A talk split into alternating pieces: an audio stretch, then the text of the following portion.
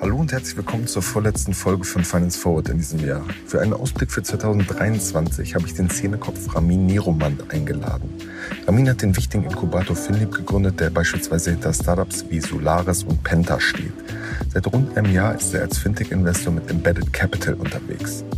Über den ungewöhnlichen Exit mit seinem Fonds, über neue Verkäufe, die wir in den nächsten Monaten sehen werden und seinen Blick auf das kommende Jahr, genau darüber haben wir im Podcast gesprochen.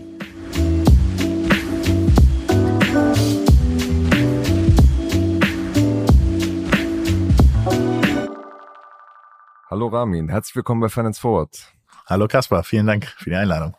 Sehr gerne. Ähm, ihr habt ja den äh, Inkubator FinLeap, habt ihr im vergangenen Jahr, im vergangenen Herbst ähm, quasi eher ruhen lassen und habt äh, euch einem neuen Projekt gewidmet, nämlich äh, Embedded Finance, einem Fintech-Frühphasen-Investor. Ähm, wie schaust du jetzt so nach anderthalb Jahren auf, auf dieses Projekt äh, zurück quasi?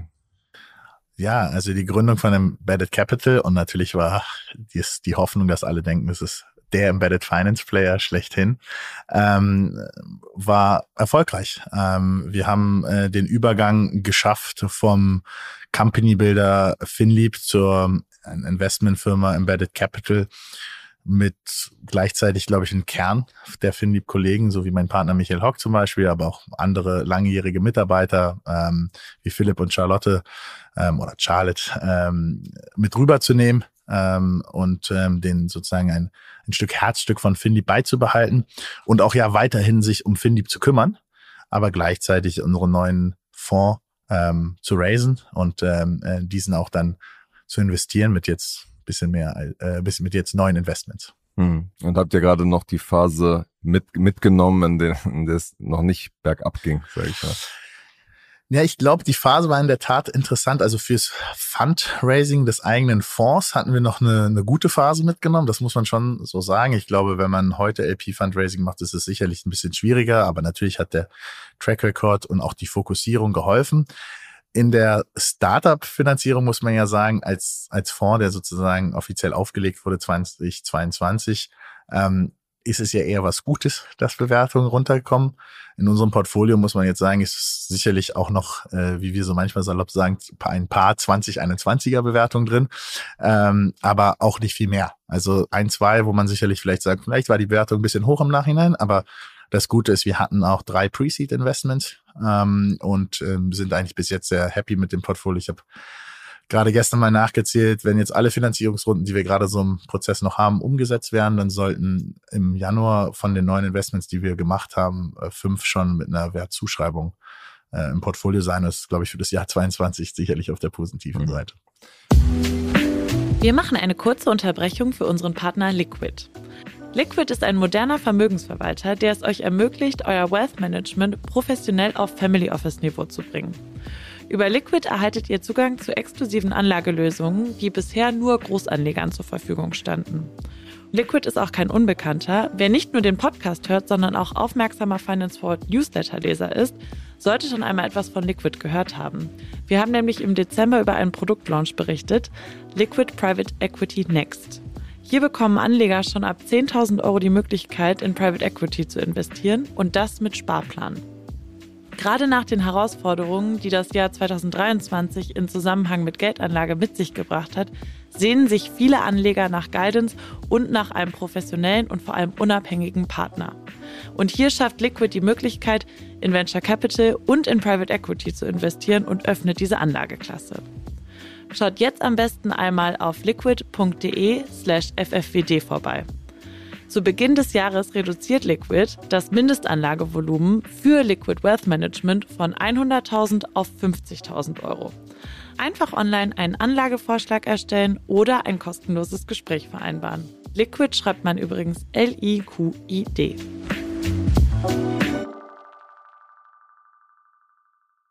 Wen würdest du da herausheben als jemand, wo du sagst, so da liegt äh, unsere Hoffnung drin? Weil es ist ja ein Hit-Business, ihr braucht eins, zwei, die den ganzen Fonds wieder einspielen. Es ist immer wie so, wenn man einen Vater fragt, was ist sein Lieblingskind? Vor allem, wenn man das noch so früh ist. Äh, in, in, in den Businesses sicherlich kann ich da äh, später mal in der Laufzeit dann, dann mehr zu sagen. Ähm, wie gesagt, ich bin sehr froh natürlich über ähm, Investments, wenn wir, wenn man sehr früh investiert. So unser erstes Investment war ja Nelly. Ähm, und das war so ein Thema für uns ähm, im Healthcare-Bereich. Da wusste, wollte ich immer was machen, weil ich wollte immer die Ärzte- und Apothekerbank angreifen. Und ich glaube, es gibt bei Philipp dreimal Pitch-Decks, die sagen, komm, wir bauen jetzt die neue Ärzte-Apothekerbank, haben uns ja nie so richtig getraut. Und als die, als Niklas ähm, äh, mit, mit Kollegen dann ins äh, und Lucky ins Office kam und gesagt haben, wir machen im Healthcare aber bisschen anders, nicht gleich die ganze Bank, sondern nur das Payment, da war mir nach zehn Minuten klar, das müssen wir machen und dass die, glaube ich, die hatten, hatten die ein Pitch-Deck? Ich glaube, die hatten nicht mal ein Pitch-Deck, ja. Und äh, mit unser erstes Investment, was wir dann noch privat vorfinanziert haben, damit wir es überhaupt machen konnten, dass die heute ähm, so äh, gutes Wachstum haben, eine Seed-Finanzierung haben, jetzt einen Bankpartner gefunden haben und nochmal weitere Gelder aufgesammelt haben und einfach stabil die nächsten 18 Monate zu 24 Monaten immer noch arbeiten können. Und dann gleichzeitig auch zu sehen, wie sich die Gründer da entwickelt haben, das macht einen schon irgendwie stolz, weil es irgendwie, das war das erste Investment, das erste ist immer ein bisschen was Besonderes.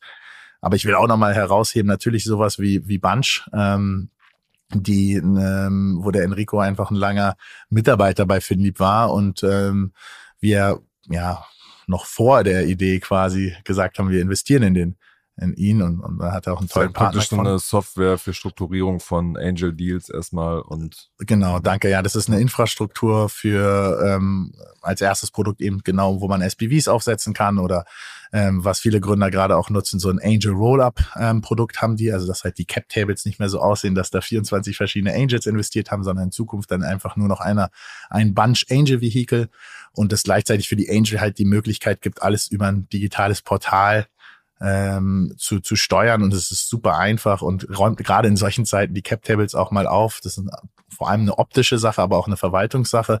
Gerade in Phasen wie jetzt, wo man eben viele Sachen braucht, ist es sehr praktisch. Und einfach durch die Besonderheit, wie diese Firma zusammengekommen ist, ähm, sehr toll. Aber, ähm, und, und dann höre ich auch auf, äh, genauso ist es natürlich auch mit Pliant, ja. Der Malte Rau, der, der Gründer von Pliant, den wollte ich dreimal einstellen, weil Finliebe habe ich nie überzeugt bekommen. Und äh, dann war es schön, dass wir in ihn investieren können und der ist für mich einer der besten Credit-Gründer, die es da draußen gibt. Und ähm, ja, also das sind sicherlich drei Companies, auf die wir stolz sind, aber wir sind äh, mit, mit allen froh. Und wir glauben auch weiterhin an Luca. Äh, da habt ihr ja zuletzt äh, drüber geschrieben, dass wir äh, noch nicht so ganz erfolgreich sind. Ich meine, wir, wir glauben an Patrick und das Gründerteam da genauso. Wir glauben an die grundsätzliche Vision. Natürlich ist, ist Luca ein, eine Company, die braucht eben äh, sinnvolles Investment und oder viel Investment ähm, und dafür brauchst du die richtigen Investoren. Und ob die dann immer in jeder Marktphase vorhanden sind, das geht herauszufinden, aber wir glauben da weiterhin dran. Glaubt ihr denn auch an diese, wenn du es jetzt schon ansprichst, glaubt ihr denn an diese aggressive Marketingstrategie? Ist das nachhaltig? Ja, das ist eine gute Frage. Ich glaube, wenn du, wenn man da Mäuschen spielen könnte äh, in den Boards, dann ähm, gibt es sicherlich da ähm, verschiedene, verschiedene Meinungen.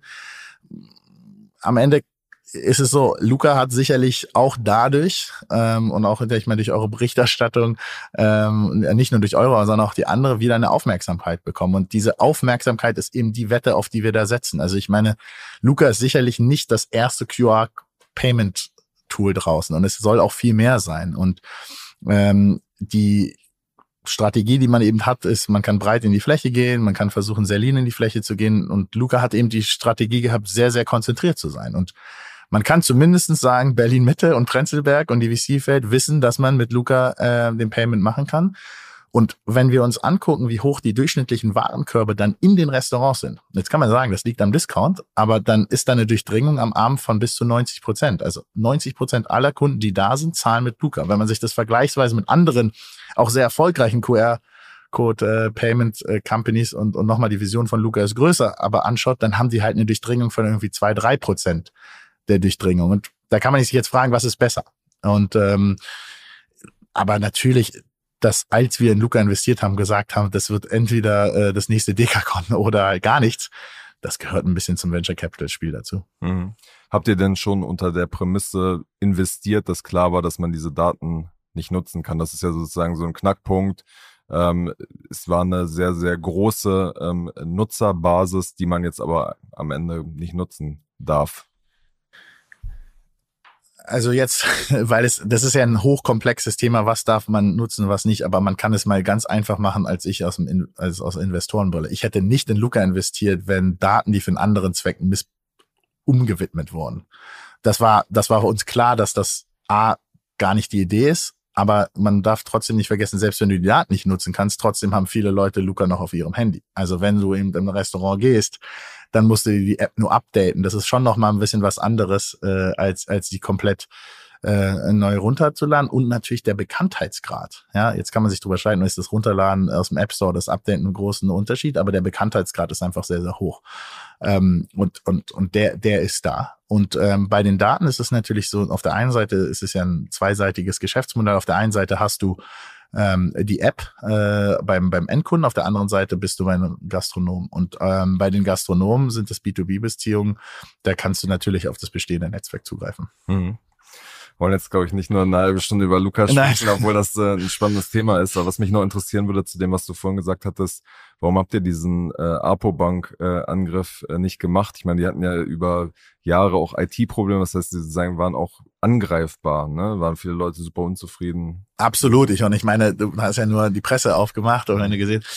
Ähm, ja, also ich würde sagen, ich glaube, wir hatten nicht und wie gesagt, wir hatten es wirklich dreimal und einmal weiß ich noch sehr gut, da können Kollegen berichten, habe ich gesagt, wir machen das jetzt. Und dann habe ich doch, äh, nachdem das Team schon vier Wochen drauf gearbeitet hat, doch nochmal zurückgezogen. Ähm, wir hatten die große Sorge, dass für so ein breites Produktportfolio, wie es eben eine ähm, Banklösung dann ist, das Spektrum an Finanzprodukten, was du anbieten musst, vor allem Finanzierung ist. Also du musst vor allem die Finanzierung anbieten. Und dafür hättest du wieder einen Partner gebraucht. Das hätten wir wahrscheinlich sogar noch noch hinbekommen. Das ist der Anwendungsfall, dass die Ärzte dann praktisch ihre, in der Praxis ihre Geräte und sowas vorfinanzieren können. Ne? Und genau, beziehungsweise die gesamte Praxis, weil mhm. teilweise muss der Arzt so einen Abstand zahlen an den alten Arzt, äh, also die müssen ja so auch im kassenärztlichen Bereich so Zulassungen abkaufen, die Bestände abkaufen etc. pp.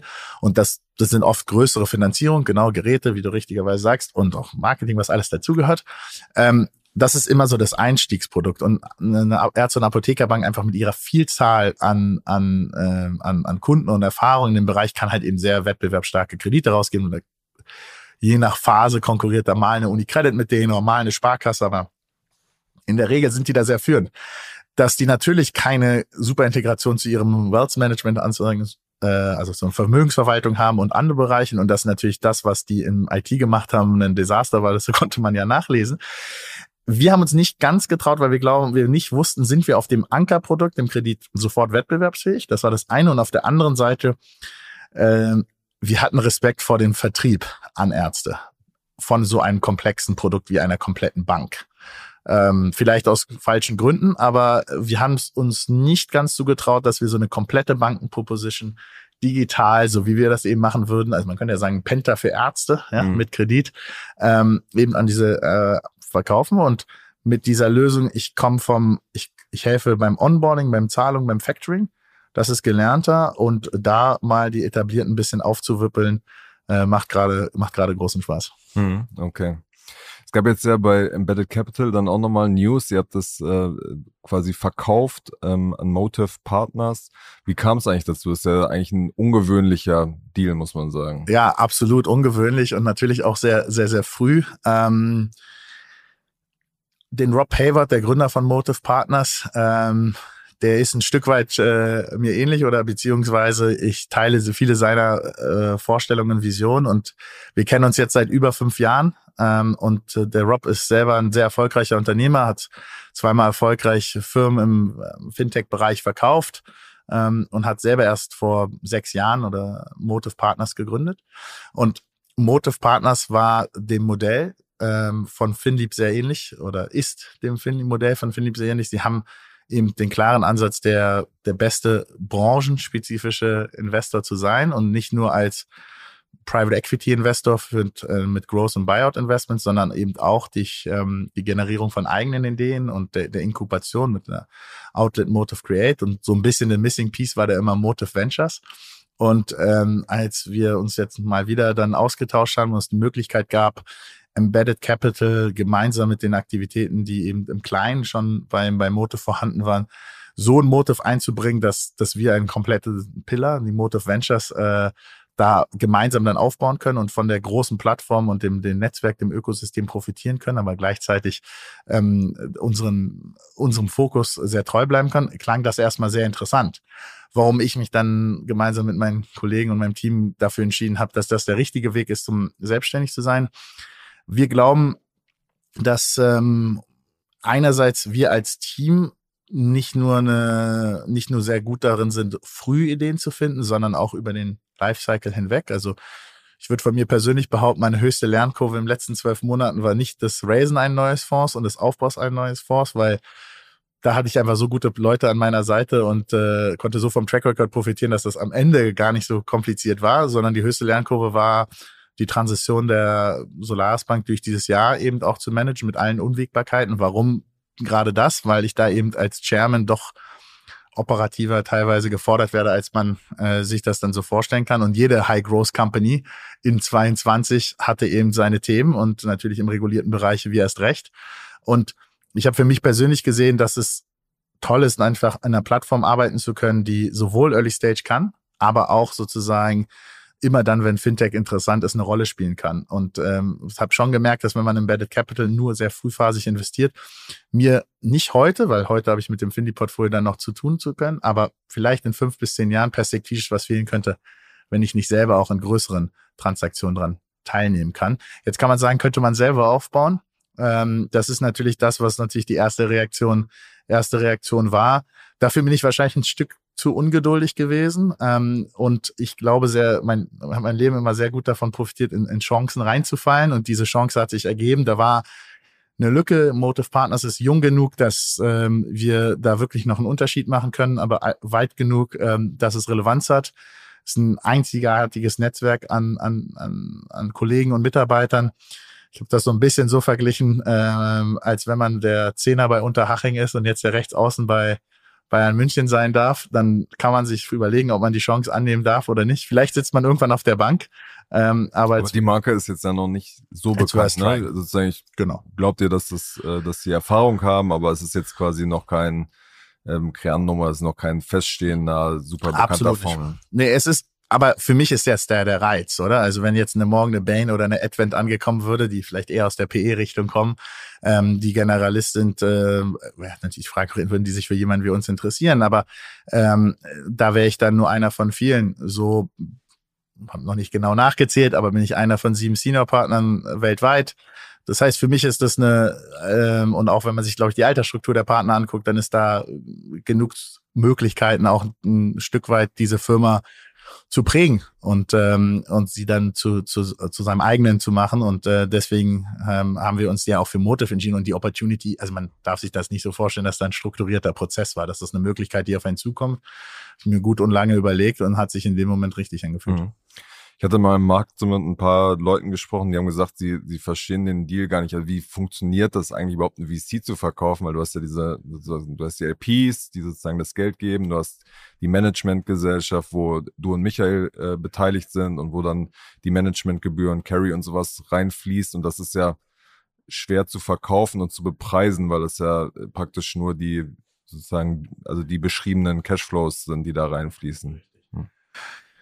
Ähm, also jetzt muss man in unserer bestellten Situation sagen, wir hatten nochmal eine Holding oben drüber, ähm, an der sind Michael und ich beteiligt, ähm, also über dem regulierten Manager. Man hat eben genau eine, eine regulierte Embedded Capital Management GmbH, das ist eben der, die, der BaFin regulierte Fondsmanager, daneben die KKG, das war, wo die LPs investiert haben, richtig wie du sagst.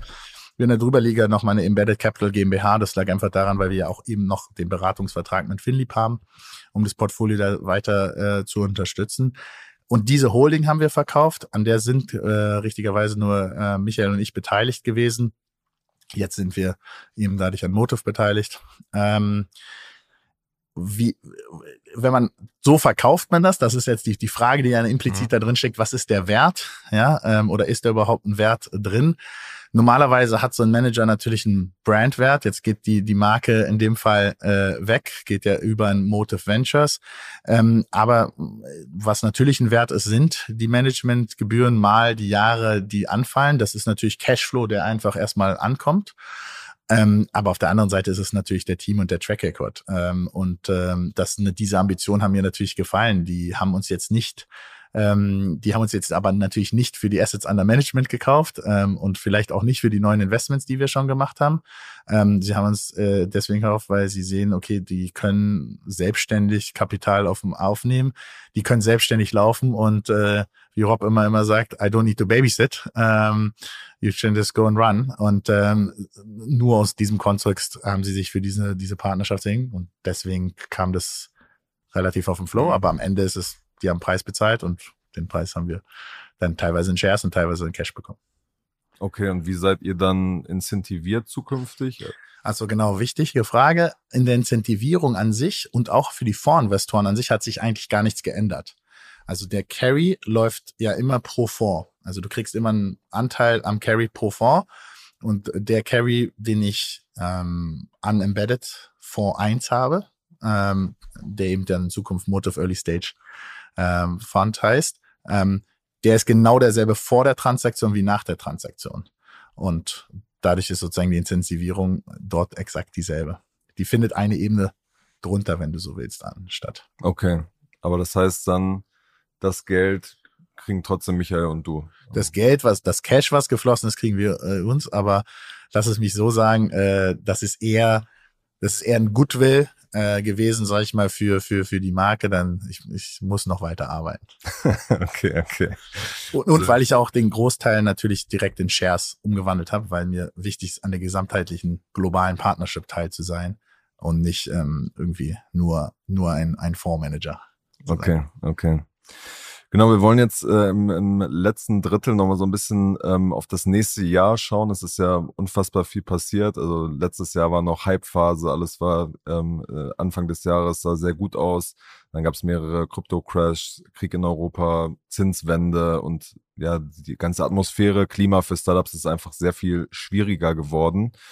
Deswegen, wenn du jetzt mal so in das nächste Jahr rüberschaust, wie wie hast du da ein Bauchgrummeln oder ähm, wie, wie zuversichtlich schaust du auch in, in das Jahr 2023? Ja, am liebsten würde wahrscheinlich jeder von uns nur sagen, kann ja nur besser werden. ähm, ganz so, ganz so schlimm war es nicht. Ich glaube, für mich vielleicht, um ganz kurz Revue passieren zu lassen, ich weiß nicht, der Blick, für mich war 22 trotzdem äh, ein tolles Jahr. Wie gesagt, wir konnten den vorraisen, wir konnten ihn verkaufen. Äh, mein zweites Kind ist gekommen, ein Sohn. Ähm, wir hatten, ähm, glaube ich, herausfordernde Zeiten im, im, im Portfolio, ähm, haben aber auch einige davon gema äh, gut gemanagt, oder? Wir haben unseren ersten richtigen äh, oder unsere ersten zwei großen relevanten Exits gemacht mit Penta und Pair. Also ist viel passiert in 22, sehr, sehr, sehr viel passiert. Ähm, und ich bin grundsätzlich so ein Mensch, der versucht, äh, jeden Morgen wieder mit einem Lächeln aufzustehen und alles Positive zu sehen. Aber natürlich waren, kamen die Einschläge zur Zeit schon, schon sehr, sehr hart und wir hatten auch klare Misserfolge auch im, im, im Portfolio und, ähm, und äh, das gehört dazu. Ich versuche meine Motivation aus der Lernkurve zu sehen und fürs nächste Jahr. Was für Misserfolge meinst du da zum Beispiel? Naja, also ich glaube, ähm, wir haben ja eine kleine Beteiligung zwar, aber unsere, äh, der Betreiber des Fintech Hubs ist Scaling Spaces ist ja insolvent gegangen über dieses Jahr und das ist einfach sowas, wo du sagst, das ist nicht fürs Net Asset Value, wie man so schön sagt, vom Portfolio relevant, aber das ist trotzdem super ärgerlich, weil wir haben den eigentlich gemeinsam mit dem Management fast über die gesamte Corona-Phase hindurch bekommen und dann am Ende kippt er doch um. Das kostet einfach Kraft und Nerven, ähm, aber ähm, und äh, sag ich mal, so eine Art Insolvenz hatten wir auch noch nicht. Also, wir hatten auch vorher schon Misserfolge, aber so eine, ähm, das, das ist dann mit allem, was du dann dazugehört, äh, ist es einfach, kostet einfach Energie. Und ähm, fürs nächste Jahr, ähm, ich, ich, ich, wenn ich mal versuche, die optimistischen Sachen oder die positiven Sachen, ich glaube, als wichtigstes für jedes gutes Unternehmen sind die Talente. Und die Talente, die die Firmen jetzt wieder gewinnen können für sich, zu einem dann hoffentlich auch gesünderen Erwartungsmanagement. Und was ich damit meine, ist, ich glaube, es war ein sehr, sehr starker Arbeitnehmermarkt die letzten Jahre. Ähm, und es wurde aber auch viel von Arbeitgebern, Stichwort äh, ne, aus diesem Artikel, den ihr da zum Beispiel geschrieben hat, zu den Klarner Shares, ja, also viel Luft, ja nicht nur an Investoren verkauft, die sagen, okay, die sind professionell, die müssen damit umgehen, aber auch an die Mitarbeiter. Und ich würde mich einfach wünschen, wenn wir, wenn es insgesamt nächstes Jahr, und das ist meine Hoffnung, wie es passiert, erfahrene, sehr gut ausgebildete Talente wieder auf den Markt kommen, die zu ja, guten, äh, soliden und für die Firma tragbaren Incentivierungsstrukturen arbeiten, aber dazu aber gleichzeitig eben auch ein, ein realistischeres Bild geschaffen wird. Ja. Ähm, und wenn, wenn das passiert, dann ist das erstmal gut für die Firmen, die gut aus dieser Krise kommen werden, weil die eben noch bessere Talente dann äh, vorfinden. Es ist gut für neue Unternehmen und damit auch gut für uns als Frühphaseninvestor, weil natürlich die Qualität, und das muss ich jetzt schon sehen, wenn ich jetzt mir teilweise so Gründerteams angucke, ich gucke mir gerade so ein Team in der UK an, Wahnsinn, ja. Also das hättest du dir vor fünf Jahren gar nicht denken können, wie viel relevante Erfahrung in der Breite des Gründerteams ähm, dort vorhanden ist. Es ist echt äh, beeindruckend und von denen werden wir viel, viel mehr sehen. Also wie viele Stealth-Founder wir gerade sehen, die irgendwie gute Jobs ähm, vorher hatten bei äh, den etablierten äh, Fintechs, äh, ist das erstmal sehr positiv. Das heißt, auf die, was alles, was so Talentseite betrifft, gucke ich da sehr positiv nach äh, vorne. Es ist ja Wahnsinn, obwohl man jeden Tag von Entlassungen liest. Äh, wir suchen seit drei Monaten eine Management Assistant und mussten jetzt einen Headhunter einstellen, um einen Management Assistant zu holen, weil du einfach keine Bewerbungen bekommst. Und das Problem bei Management Assistant ist bei uns eben ganz oft, die entwickeln sich halt aus der Rolle heraus und äh, sind ja auch happy. Ja, also meine erste Kollegin Leonie Leonie Moos, die leitet heute einen Female Accelerator und wir sind stolz wie Wolle, dass sie diese Entwicklung gemacht hat. Und aber du kriegst keine Talente. Und vielleicht wird es im nächsten Jahr wieder, wieder ein bisschen gesünder insgesamt für die Szene. Lass mich da bei dem Punkt ja. einmal kurz einhaken. Ähm, siehst du denn bei diesen ganzen Entlassungswellen, seht ihr, wo das jetzt hinfließt? Gehen die wieder zu, zu Banken gründen? Also nicht alle werden gründen. Ja. Wie analysiert ihr, wo diese Menschen aufgefangen werden? Ist eine gute Frage. Ich weiß ehrlichweise gerade noch gar nicht, wo ich hin äh, sind, weil wenn du die ganze Prozentzahl an, an Entlassungen mal zusammenziehen müsstest, dann müssten die ja eigentlich auf der Straße stehen, aber steht keiner auf der Straße gefühlt, ja. Und vielleicht ist das so, dass das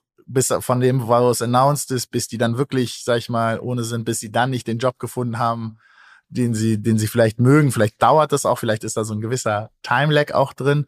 Ähm, aber ich, ich, ich denke schon, dass es halt, und das wird eh nächstes Jahr schon nochmal interessant, weil sicherlich der ein oder andere, wo jetzt ein crosscutting Anfang des Jahres war, die konnten sicherlich gut zu Banken, zu großen Fintechs gehen, die immer noch weiter eingestellt haben. Man hört halt jetzt schon aus dem Markt, dass auch die größeren Investmentbanken, Goldman Sachs und Co. anfangen sollen zu entlassen. Wohl noch nicht in Deutschland, aber schon in London. Und das ist ja dann doch schon ein, irgendwie doch ein europäischer Markt, ja. Und da wird's dann mal interessant, wenn sozusagen die ganz großen ähm, ähm, ähm, auch anfangen zu entlassen, wie sich dann der, der Markt verhält. Aber wo die alle sind, die jetzt entlassen wurden, kann ich dir gerade nicht beantworten. Vor allem sind ja wahrscheinlich auch sehr viel mehr als reported worden. Ne? Ja, ne? vermutlich, ja. Also ähm, äh, absolut. Ja. Hm. Okay. Du hattest, glaube ich, noch, noch weitere Punkte jetzt für 2023. Also genau, was auf der Talentseite insgesamt passiert, ähm, glaube ich, sag ich mal, für, für die Schaffungskraft der Fintech-Branche eher, eher positiv. Natürlich die individuellen Schicksale ähm, bis jetzt sehe ich da noch wenige, weil sie eben alle noch Anschlussjobs finden, aber das sind natürlich teilweise wahrscheinlich schon auch eben harte Situationen, aber für die Branche an sich sehe ich da eigentlich ein, ein positives Momentum, weil am Ende gesagt, am Ende des Tages ist die Fintech-Branche, hat die genug Substanz, ja. Und zu der Substanz, ich glaube, das ist etwas, was wir sehen werden. Wir werden, es bietet auch den größeren Firmen natürlich die Möglichkeit, ähm, noch größer und resilienter zu werden. Also mache ich, du das genau? mache ich ein Beispiel aus unserem Portfolio. Ohne die Krise hätte Konto niemals Penta übernehmen können. Weil Penta hat äh, immer noch so ein starkes Produkt, so ein starkes Wachstum und so ein Investoreninteresse im Februar gehabt. Die wären durchgelaufen. Äh, höhere, die Bewertung ist ja mittlerweile bekannt mit 200 Millionen. Wir hatten Termsheet auf 300 50 Millionen von echt großen Investoren mit 80 Millionen Euro pro Investor-Ticket. Und das war eigentlich sowas, was wir nicht so oft im Finley-Portfolio hatten, aber so ein richtig schöner Bieterkampf. Ja, dann ist der Krieg losgegangen und sowas, was wir auch noch nicht vorher erlebt haben, dann wurden wirklich Termsheets vom Tisch gezogen. Und jetzt kann man das, kann man verschiedene Blickwinkel haben auf diese Transaktion von Konto und Penta, aber was man natürlich sagen kann, ist Konto, die zwei Jahre lang nicht im Markt an Penta vorbeikam, konnten auf einmal den Platzhirsch in Deutschland akquirieren. Ähm, das macht Konto langfristig natürlich viel erfolgreicher.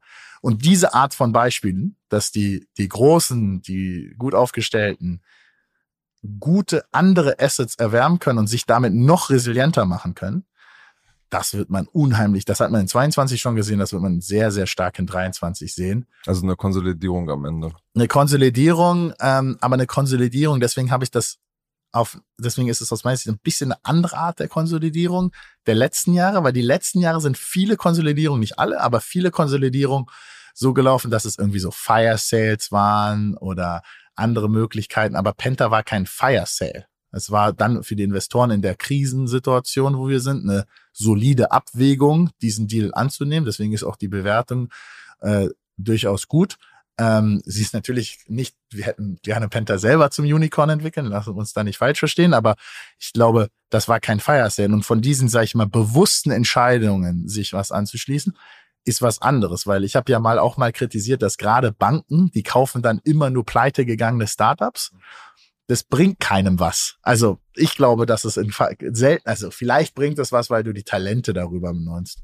Aber diese Konsolidierung von guten Assets, das ist das, was jetzt extrem zunehmen wird. Ähm, und äh, das wird wahrscheinlich dazu führen, dass wir, wenn wir in drei, vier, fünf Jahren uns umgucken, ich weiß jetzt nicht die genaue Anzahl, 15, 20, 25 wirklich große, relevante Fintech-Player in Europa haben werden. Mhm. Wo siehst du thematisch die, die Schwerpunkte der nächsten Monate? Also zum einen auf diesem früh, auf dieser frühen Phase, wo du ja einen sehr guten Einblick hast, einfach durch euren Dealflow bei, bei Embedded, aber dann auch auf dieser, dieser größeren Ebene, wo du durch Solaris und Co. ja auch einen Einblick hast. Ja. Ähm, also, was wir natürlich persönlich immer sehr, sehr interessant haben, wo es nicht ganz so viele von gibt, aber ähm, immer mehr, sind eben so, ich, ich nenne das jetzt mal Next Level Infrastruktur. Ja, also man kann sich das ja nicht vorstellen, aber auch eine Alien, eine Stripe, eine Solaris, eine Mambu, eine Maketa, die kommen irgendwann mal in ihr Leistungsspektrum, weil sie natürlich, wie jede Firma, die Bestandsgeschäft hat, nicht immer wieder an dem Neuen arbeiten können und immer natürlich Ressourcen ähm, zum Beispiel, was man hört bei Coinbase, kann man das sehr gut nachvollziehen. Der, die haben auch ein Coinbase Institutional Produkt. Aber die Ressourcen werden immer wieder zu dem B2C-Produkt gezogen, wenn es halt anwirkt. Ne? Das ist ein gutes Beispiel dafür, dass eben etabliertere Organisationen nicht mehr ganz so stark innovieren können. Und Next Level Infrastructure ist für mich etwas, wo man sagt, okay, nochmal einen eine KYC-Plattform, die wirklich paneuropäisch funktioniert. Ähm, also Know Your Customer, so Identifizierung. Genau, ähm, Know Your Customer, ähm, Onboarding-Prozess, ID-Produkte. Viele Lösungen, die jetzt, die vielleicht heute in einem Markt vertikal schon gut funktionieren, ähm, aber die noch nicht paneuropäisch funktionieren. Und da wird so eine Art von Aggregatoren geben oder ich, man kann auch sagen wahrscheinlich technischen Plattformen geben, die für die Geschäftsmodelle, die heute eben europäischer auftreten, ähm, dann eben wieder ein besseres Dienstleistungsangebot geben. Weil das Problem ist, oder das Problem, und das ist da so mein, ein bisschen der dritte Trend, den ich sehe, wir werden jetzt echte paneuropäische Unternehmen sehen. Also wenn man sich Number 26 zum Beispiel anguckt, die ja schon europäisch im Auftritt sind, aber die haben in den jeweiligen Märkten eigene Niederlassungen. Das hat natürlich eine gewisse regulatorische Komplexität. Heute hast du, glaube ich, Talente, die durch die Erfahrung, die sie die letzten Jahre gesammelt haben, sehr schnell auf so eine EMI-Lizenz gehen, also eine Electronic Money Institution License, und mit die so in die anderen Länder passporten, dass sie schneller ein europäisches Platt Produkt anbieten von einer, von einer Plattform heraus und nicht, sag ich mal, ein bisschen in so einem Silo-Approach. Ähm, nicht, dass Number 26 jetzt komplett Silo ist, aber das ist halt eben schon schwieriger, so ein komplettes Banking-Offering in den jeweiligen Märkten aus einer Plattform heraus anzubinden. Und wir werden mehr paneuropäische, mehr globalere Fintechs insgesamt sehen. Das hat auch damit zu tun, was ich zuerst gesagt habe, dass du eben mehr große Fintechs sehen wirst. Gleichzeitig siehst du das nicht nur im Fintech-Bereich, sondern auch in allen anderen Branchen, in dem E-Commerce-Bereich, im Health-Tech-Bereich, überall werden mehr große Plattformen, ich will nicht gleich von Mega-Plattformen entstehen, aber diese Tier-2-Plattformen entstehen, die wiederum eine Infrastruktur brauchen, zum Beispiel wenn es um Payment geht, die auch dann europäisch funktioniert und die nicht so in den Silos ähm, funktioniert. Und dieses Infrastrukturlevel ist, es klingt jetzt vielleicht sehr nerdy alles und ist vielleicht äh, zu viel für den, für den Podcast, aber das entscheid, unterscheidet dann, glaube ich, schon auch, A, dass du heute diese Talente hast, die diese Tiefe gehen können. Das war damals am Anfang von Fintech, war das Know-how dafür gar nicht da und vielleicht auch nicht der Bedarf. Und er gleichzeitig aber auch Investoren hast, die diesen Bedarf gehen äh, äh, können. Und das ist das eine, was wir uns definitiv anschauen. Wir glauben weiterhin sehr, sehr stark an diese ganze Demokratisierung ähm, vom Private Market Investments. Ähm, weil man auch da sich wiederum sehr gut um Regulatorik kümmern muss. Also ich hatten schon Bunch Capital angesprochen, die da irgendwie eine Plattform abbietet, die sehr stark mit durch die äh, richtige Verwendung von Regulatorik im digitalen Kontext die Investments in andere Assets ermöglicht, die sonst nicht fertig waren. Wir sehen aber auch sowas, wo Econos war es, glaube ich, äh, jetzt ein Problem hatte, weil die BaFin äh, das Prospekt äh, nicht erlaubt hat. Also wie? Das war sozusagen für ein Produkt, wo, wo man in Wagniskapitalfonds investieren kann, was jetzt verboten wurde. Genau, da durfte man, glaube ich, ab 100 Euro in einen Fonds investieren ja. und das hat nicht den Vorgaben der BaFin entsprochen und wurde deswegen runter, ähm, äh, runtergenommen oder verboten glaube, diese ganze, wie kriegt man den, den, den, den, den, die ganzen, früher konnte man irgendwie eine Aktie oder einen Sparbrief kaufen. Heute ist die Vielfalt an ähm, Investments, die man Tätigkeiten in Startups, in Uhren, äh, worin man alles investieren kann, natürlich viel Dürfen breiter. Dürfen nur nicht geklaut werden, die Uhren. Dürfen nur nicht geklaut werden, genau. Äh, natürlich viel breiter und dafür braucht es wieder die richtigen Tools, die richtigen ähm, Lösungen, die richtige Beratung ähm, um diesen Kunden auch diese Assetklasse zugänglich zu machen. Insbesondere dann, wenn ja der Public-Markt immer im Verhältnis immer kleiner wird, weil immer mehr Fonds in den Privatmarkt investieren. Das heißt, dieses ganze Thema, wie geht man eigentlich mit der Vermögensbildung von äh, Leuten in den nächsten Jahren um, auch natürlich gerade in Zeiten von Inflation, äh, wo die Leute vielleicht ein anderes Problem haben. Aber grundsätzlich glaube ich schon sehr stark daran, dass wir über das, weil es ja auch eine große Vermögensumverteilung gibt, Erbengeneration, ähm, und wenn ein Erbe eben auf 20 verteilt wird und damit vielleicht auch auf jüngere Menschen verteilt wird, dann werden diese Menschen sich auch wieder damit beschäftigen, wo investiere ich denn? Und die werden nicht mehr wie der Großvater in vielleicht Aktien, Sparbrief und die Immobilie investieren, sondern die werden differenzierter investieren. Ähm, und alles, was sozusagen in dem Modern World, Demokratisierung von Privatinvestment, Private Market, das finden wir sehr, sehr spannend. Da habt ihr bislang, glaube ich, aber noch keine, keine Wette gemacht, oder? Na, so, also Bunch ist natürlich ein Stück weit mhm. Infrastruktur, um sowas möglich zu machen. Mein Homes ist ja ähm, Fractional Ownership an der Ferienimmobilie. Das geht schon ein Stück weit in die Richtung, weil wenn ich sage, ich will mein Second Home, was natürlich gerade in Zeiten Post-Corona, Remote Working äh, ein Thema ist, das ist eine Asset-Klasse mit einer hohen emotionalen Bedeutung auch, ähm, aber eine, die natürlich vielen auch nicht zugänglich ist, weil einfach zu hoch dann geht das schon in die Richtung Demokratisierung von Birds, weil auf einmal ähm, wir uns eben an, weil du eben für 200.000 Euro, was du dann auch wieder teilweise finanzieren kannst, also für einen Bruchteil, ähm, dir, dir eine Ferienwohnung in Kitzbühel, Komasee, wo auch immer eben zulösen kann, für denjenigen, der es dann eben interessant ist. Und auch so ein bisschen in die Richtung geht Get Quinn, das ist ja so ein Social Networks fürs Thema Anlage, wo man einfach, glaube ich, ganz gut die Breite sieht und auch mal ganz gut sieht, was da eigentlich so an Kommunikation fließt. Mhm. Welche Rolle wird aus deiner Sicht das ganze Thema Krypto in diesem, in diesem ganzen Spiel dann spielen? Ja, ähm, also ich glaube, dass, und jetzt muss man natürlich Krypto äh, hat aus für mich immer diese, diese, diese, diese zwei, zwei großen Ebenen. Einmal, sage ich mal, Krypto als Asset-Klasse, da habe ich persönlich noch nie so richtig dran geglaubt. Ähm, aber viele dafür interessieren sich. Und das muss man immer in dem Mix dann auch berücksichtigen. Also deswegen hat so eine GetQuinn natürlich auch, kannst du dir genauso deine Aktien angucken, wie du deine Kryptos angucken kannst, wie du dir deine NFTs angucken kannst. Insgesamt ist es, glaube ich, dieses Krypto-Anlegen war schon etwas längeres. Das NFTs war natürlich ein sehr kurzer Hype. Die Frage ist, ich glaube, jetzt gibt es eben die nächste Bewegung, wie weit sind Kryptos, die an Real Assets gekoppelt sind? Also wie zum Beispiel die Uhren. Ähm, und, und da ist dann die Frage, brauchst du dafür die Blockchain-Technologie oder kannst du es nicht auch einfach über so eine SPV-Struktur machen? Also mein Homes ist auch eine Fractional Ownership an, an einem Haus, arbeitet aber noch nicht mit der Blockchain. Und auch was Bunch umsetzt, arbeitet auch noch nicht mit der Blockchain. Und die Frage ist, wird die Blockchain-Technologie solche Lösungen noch einfacher, noch schneller zugänglicher machen, noch besser von der Verwaltung. Dafür muss es immer den Rechtsrahmen geben. Aber ich persönlich glaube sehr stark daran, wenn man es schafft, Real-World Assets zu tokenisieren und daraus dann eben eine, eine Crypto-Economy zu bauen. Das ist, glaube ich, was ich dran glaube. Und das andere ist, Crypto als, als, als übersetzende Währung für alles, was, sag ich mal, in diesem virtuellen Währungsbereich ist. Also sei es Bonusprogramme, die sich natürlich sehr gut daran erinnern. Äh, äh, Starbucks hat ja, glaube ich, das gerade umgestellt, die Infrastruktur. Genau, Starbucks hat das, glaube ich, gemacht und damit einfach sozusagen die Durchlässigkeit von äh, ähm, Closed Loop, wie man so schön sagt, äh, Programm, also nur Starbucks-Welt, zu anderen Programmen zu ermöglichen, kann sicherlich Krypto was was bringen. Krypto als Spekulation und, und an Assets und Coins. Ich glaube, Jan hat es ja letztens so schön im Podcast gesagt, oder? Von 100 äh, Coins sind 99 gefallen.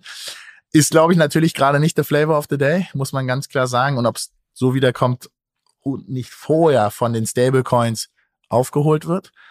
Und dann gibt es natürlich die riesige Welt der Utility Tokens. Also einfach Tokens, um gewisse Nutzungsrechte äh, wieder zu machen.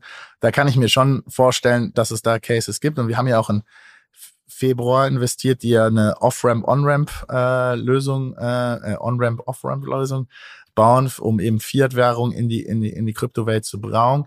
Ich glaube, so Grassroots-mäßig wird es Projekte geben, die Krypto so nutzen, dass es dafür sinnvolle Cases gibt für Kryptoanlage der, der, der Bitcoins, äh, nicht Bitcoin, sondern der Big, also der großen Coins, ähm, äh, sehe ich erstmal natürlich den Appetit ein bisschen, ein bisschen gedeckt, aber nachhaltig glaube ich schon an die, an die Tokenisierung von Assets. Und da wird ein neues Ökosystem entstehen, was, glaube ich, mit dem Ökosystem oder der Welt der vergangenen zwei, drei Jahre gar nicht mehr so viel zu tun hat. Mhm. Seht ihr denn da ähm, noch viele Ideen, noch viele Decks? Weil es wird ja immer gesagt, ähm, die ganzen schlauen Leute gehen da immer noch in dieses Thema rein, auch wenn es FTX äh, und äh, sozusagen den generellen Marktprobleme gibt. Seht ihr da noch viel? Ähm, also wir sehen definitiv wesentlich weniger, als wir noch vom halben Jahr gesehen haben. Das muss man schon sehen. Also ähm, eine Zeit lang haben wir uns da, haben wir da mal sehr, sehr viel gesehen. Du hast immer so ein bisschen die Unterteilung, ähm, wo gerade so in dem ganzen ESG-Bereich hatte man mal gedacht, okay, dann schmeißt man noch ein bisschen Krypto in die in die Suppe und dann wird's noch mehr Hype, ja. Also es ist wirklich verrückt, was man da manchmal für Pitch-Decks sieht. Also ESG, AI kommt jetzt wahrscheinlich als nächstes wieder drauf, ja. Ähm, wir sehen deutlich, deutlich weniger und du siehst natürlich, vor sechs Monaten haben gerade wir als Fintech-Investoren natürlich diese ganzen yieldigen Compounding Yield, also das, was Celsius eigentlich gemacht hat, gesehen. Da, das sehen wir natürlich gar nicht mehr. Wir haben auch schon mal in zwei Cases gesehen, die Leute haben die Pitch Decks wieder weggezogen, also haben gesagt, ja, ja, das wollten wir bauen, aber es scheint doch nicht so eine gute Idee zu sein. Ähm, wir sehen deutlich weniger. Ich würde widersprechen, dass die Schlauen nur noch in Krypto gehen. Ich glaube, da entsteht ein Ökosystem, da bleibt ein Ökosystem, das wird auch in Teilen nachhaltig sein. Gerade ist halt eben die Stimmung nicht so gut, aber das ist nicht unbedingt schlecht, um was Nachhaltiges zu bauen. Mhm. Genau, du hast es gerade schon angesprochen, es wird ja gerade auf äh, Twitter oder in der Digital-Community sehr heiß diskutiert, dieses äh, Chat-GPT, wo man quasi ja Fragen und verschiedene Aufträge ähm, quasi ein, eingeben kann und dann ziemlich gute Antworten von der von der künstlichen Intelligenz bekommt. Generell war ja dieses äh, Buzzword AI wieder so ein bisschen äh, ähm, sozusagen runtergefallen die letzten äh, Monate. Ähm, wie, wie schätzt du da den, den äh, Einfluss ein? Wird das, ist das sozusagen jetzt der, der Game Changer oder ist das äh, ja nettes, nettes Spielzeug? Nein, ich glaube, die, ähm, die, die, die Power ähm, von AI wird, glaube ich, sehr, sehr anschaubar da nochmal dargestellt, ob wir beide noch einen Job haben. Ja, mein Investment-Memo schreiben sich bald von selber und deine Artikel dann vielleicht gleich mit. Nein, ähm, ich, ich glaube, so weit geht's dann, dann doch vielleicht noch nicht, aber es wird schon Themen geben, wo ich auf jeden Fall daran glaube. Also sein Customer Service, ähm, ähm, das war ja bislang ist das ja äh, wirklich ein Graus, ne? Genau, also es macht keinen Spaß, oder? Also, waren ja auch mal der große Hype und das äh, hat, hat, nie richtig funktioniert. Hat nicht wirklich funktioniert. Die haben die Emotionalität nicht begriffen und, und, und also selbst wenn du bei Volt oder Lieferando Probleme hast, dann eigentlich chattest du immer sehr schnell doch mit einem wirklichen Agent noch. Ähm, ich glaube, was eine Riesenänderung, also bei Customer Service hatte man ja schon immer gedacht, dass das ein Case ist und noch nicht so richtig geflogen. Ja, das wird sich dann, glaube ich, jetzt schon extrem beschleunigen. Wo ich dran glaube, gerade im Financial Service Bereich, was super spannend sein könnte, ist das Thema Beratung. Also nach vorne gerichtet, ja. Und ich träume eigentlich immer ähm, von, und wenn es jemand bauen will, bitte melden. Ich träume immer so ein bisschen davon, dass Finanzberatung so einfach sein musste wie Google. Also ich hätte am liebsten immer so eine, eigentlich eine Seite mit nur einer Suchleiste und man sagt, was man eigentlich will. Ähm, dieses bedürfnisorientierte Finanzberatung, die ja auch viele Leute immer wieder versuchen ähm, zu bauen, die dann aber doch irgendwie wieder, glaube ich, so ein Wald vor lauter Bäumen, also man sieht den Wald vor lauter Bäumen nicht Effekt bei den Kunden hat. Und ich habe immer so geträumt an sowas ganz Cleanes, so wie Google eben, so super clean, nur eine Searchbar, aber dann eben ähm, auf tiefen integrierte Finanzberatung. Und ich glaube, wenn man das schafft, ähm, ein, äh, in, durch AI einen höheren Kontext zu erzeugen, für die dann die Person, dass dann ein Berater wesentlich später vielleicht im Funnel kommen kann, sehr dezidiert. Also wenn durch den Chat vielleicht rauskommt, okay, wahrscheinlich braucht diese Person eine Lebensversicherung ähm, ähm, und äh, be be be ganz bewusst keine Berufsunfähigkeitsversicherung, dann vielleicht entweder das dann direkt gleich bis zum Abschluss bringen, wegen eben sehr hohen Kontext, ähm, und äh, oder dann halt durch die Hinzunahme von Beratung. Ich glaube, dann kann insgesamt gerade auch zur Finanzbildung, also ich spreche natürlich jetzt sehr für unseren Bereich, ähm, viel durch so eine Lösung getan werden, weil ich glaube, man zu viele Menschen immer noch zu viel Respekt auch vor dem Thema Finanzen haben und sich deswegen einfach gar nicht damit auseinandersetzen, ähm, weil so kompliziert ist es eigentlich nicht. Äh, es ist eigentlich relativ einfach, aber es wird immer so ein Riesenmythos gemacht, auch gerade von den Beratern natürlich über Finanzen.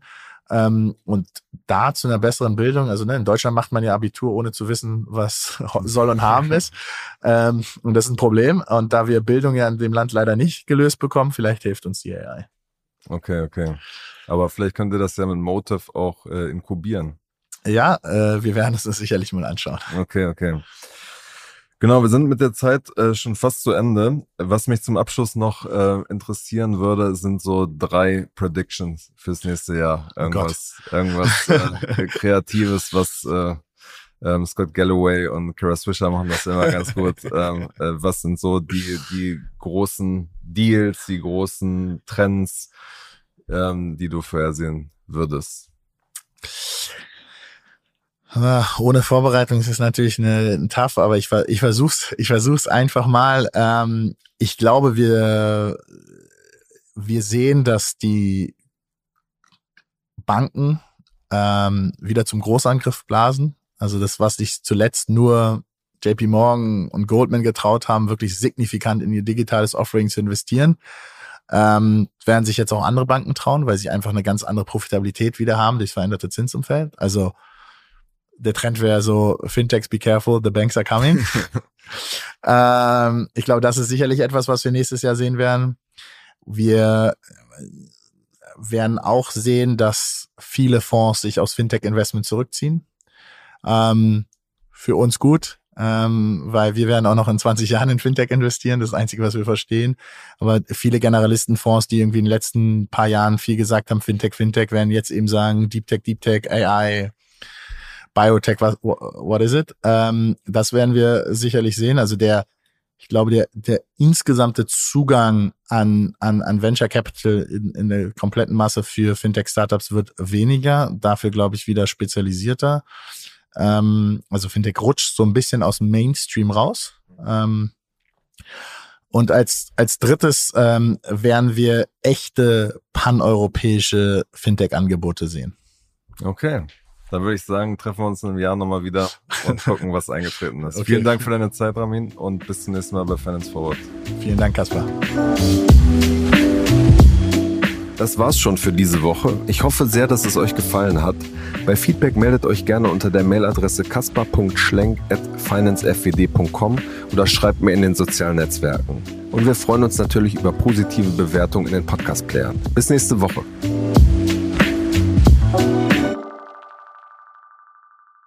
Dieser Podcast wird produziert von Podstars bei OMR.